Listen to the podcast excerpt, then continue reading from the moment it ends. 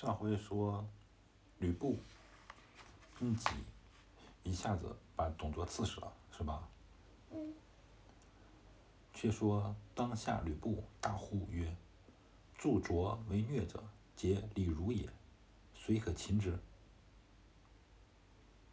李肃啊，这个吕布把呃董卓杀了之后，就大声喊说：“帮助董卓最坏事的人呀！”都是李儒，谁可以去把李儒给抓住？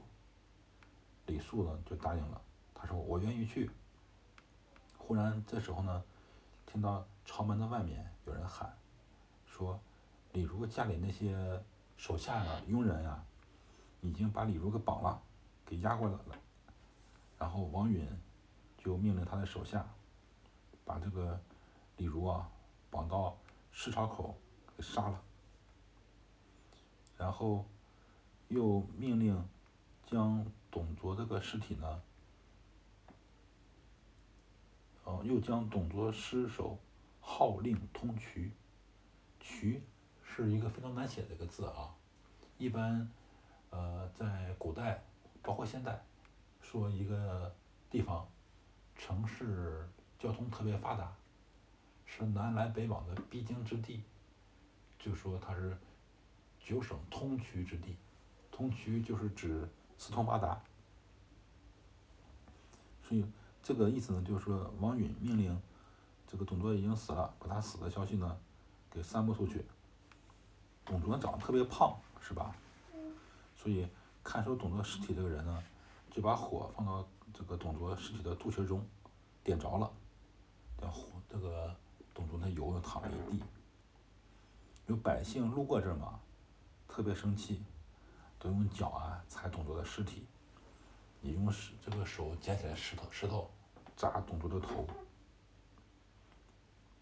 王允又命吕布和黄甫松、李肃带兵五万去梅屋来抄这个董卓的家。抄家就是把财产全部归公，然后把人口都给杀了。前面几回说董卓的母亲已经九十多岁了，对吧？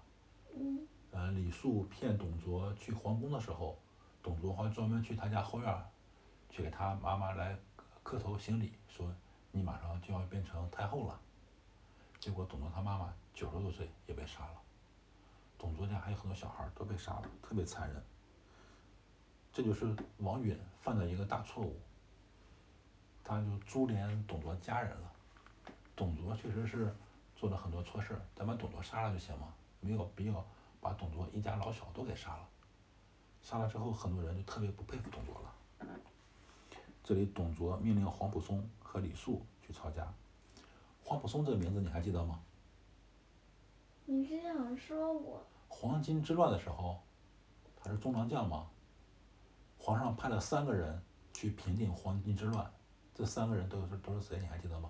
黄黄黄甫松、卢植、朱俊，这三个人，黄甫松出场是最早的。其实是黄甫松是桓帝和灵帝时期一个非常著名的将军，打仗挺厉害。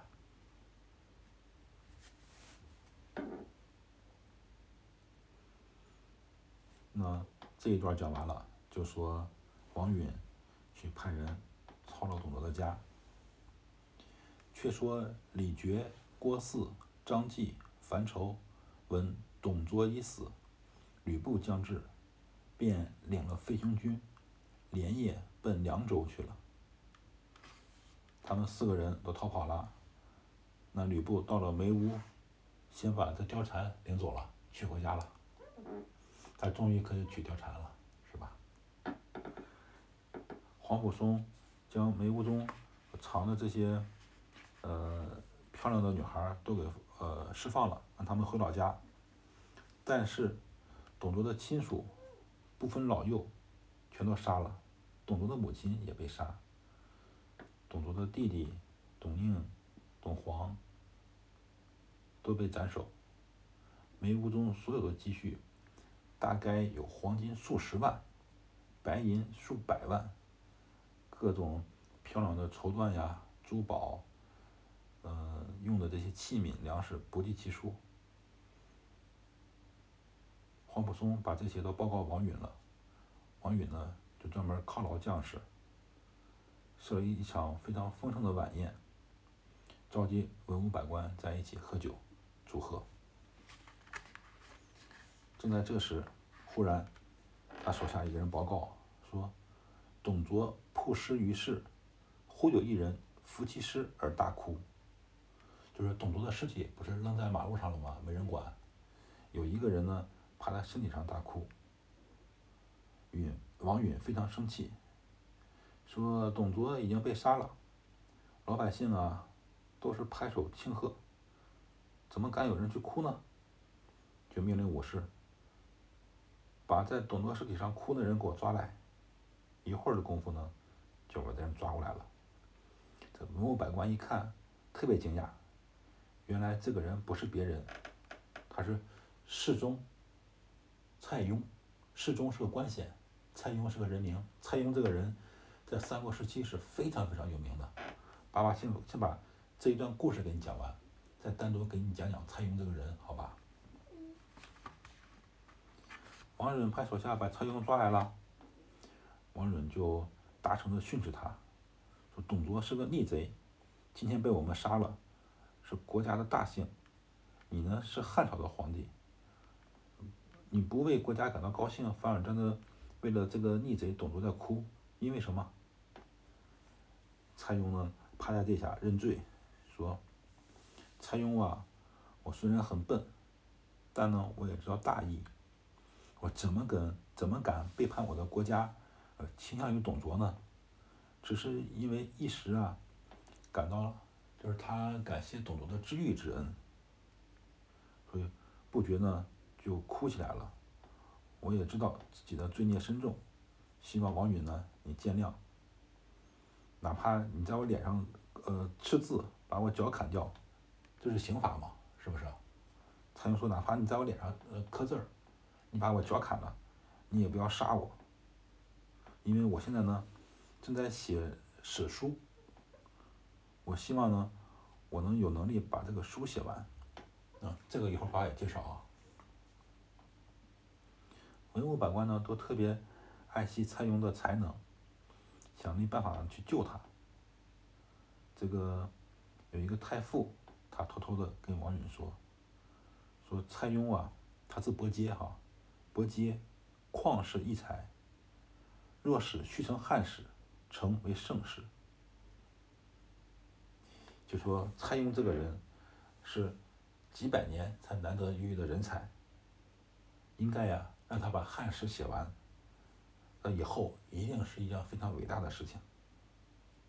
如果现在把他杀了呀，肯定后人会非常非常失望。王允说：“想当年，汉武帝不杀司马迁，让他呢作史。司马迁写了呃哪本著名的史书？”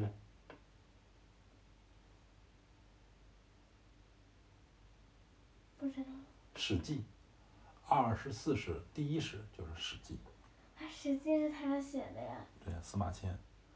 王你说：“当初啊，汉武帝不杀司马迁，让他作史，就写写历史书嘛，哈。就司马迁里面，在在史书里面到处骂人，然后汉武帝呢留下了骂名。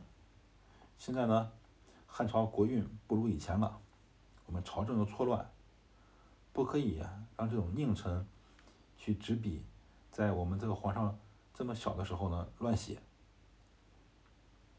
这样呢，这个百官还还要劝这个王允吗？说，这个你难道就没有后人吗？我们不能把这些国家的呃这个法律给搞乱了呀。王允不听别人的劝告。就命令把蔡邕关到监狱里面，用绳子给勒死了。当时啊，这个士大夫就是那些文人、有文化的人，听说蔡邕死了之后，都哭。后人呢也在评论说，蔡邕呢哭董卓，当然是有错误的，但呢也不至于把他杀了。王允把他杀了，是他犯了第二个错误。